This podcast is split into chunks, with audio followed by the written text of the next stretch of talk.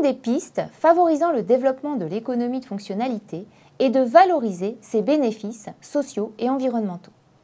Je vais reprendre le témoignage de Michel Veillard de l'Institut de la monétarisation. L'Institut de la monétarisation est en cours de création. Son objectif est d'aider au financement des projets de la transition écologique suite au constat que ces projets sont jugés comme pas assez rémunérateurs et donc non lancés. L'enjeu est donc de monétiser les bienfaits de ces projets et rétablir la vérité des prix. En parallèle, l'association Les Amis de la monétarisation ont pour mission de veiller à l'intégrité du fonctionnement de l'Institut.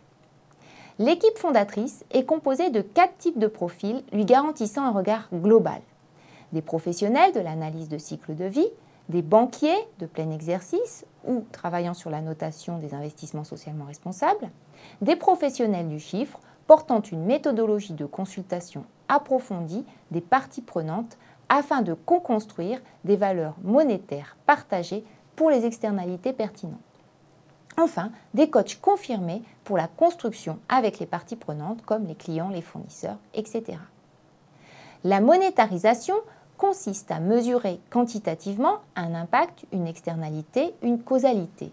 Elle consiste également à décider d'un prix unitaire affecté aux unités de mesure physique et à co-construire un consentement pour la valeur monétaire qui peut alors légitimement faire l'objet d'un quasi-enregistrement comptable.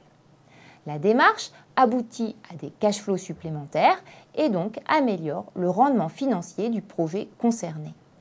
C'est ainsi un moyen de compléter le financement des projets et de permettre l'essor de la croissance verte. Dans le conseil à ses clients, l'Institut met l'accent sur des solutions innovantes comme celle de l'économie de fonctionnalité.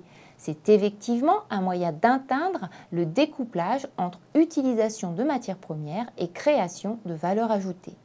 Cette montée en gamme par rapport aux produits nécessite cependant un fort besoin de trésorerie qui peut être obtenu plus facilement en monétisant tous les bénéfices qui lui sont liés.